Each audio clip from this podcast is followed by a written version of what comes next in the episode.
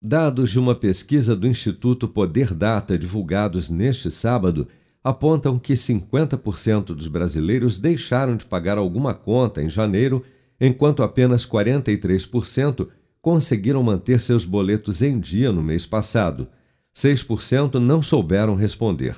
Segundo o levantamento, a taxa de inadimplência no período está bem próxima aos 52% dos entrevistados que afirmaram ter sofrido impacto no seu emprego ou renda nos últimos meses. Apenas quatro em cada dez brasileiros disseram não ter sido prejudicados pela situação econômica do país.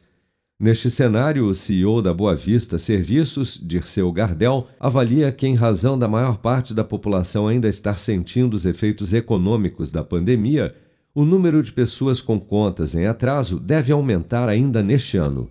Eu acho que ela vai continuar subindo, ela não vai explodir, não é uma bolha, tá? A gente não acredita numa bolha, mas eu acho que ela vai continuar a subir até atingir os patamares da, daquele período antes da pandemia. Porque normalmente isso é cíclico. Você tem uma crise econômica, aí em seguida você tem um volume de inadimplência tá? Uh, que sobe. Como a gente está bem no meio da crise econômica, inclusive agora com taxas de juros subindo, né, essa, essa, essa é, período mais turbulento da nossa economia aqui, é, eu não tenho dúvida que a taxa de inadimplência vai subir, mas ela não vai explodir. Eu acho que ela vai subir até atingir os patamares de 2018, 2019, que ainda nós estamos abaixo, apesar de ter muita inadimplência.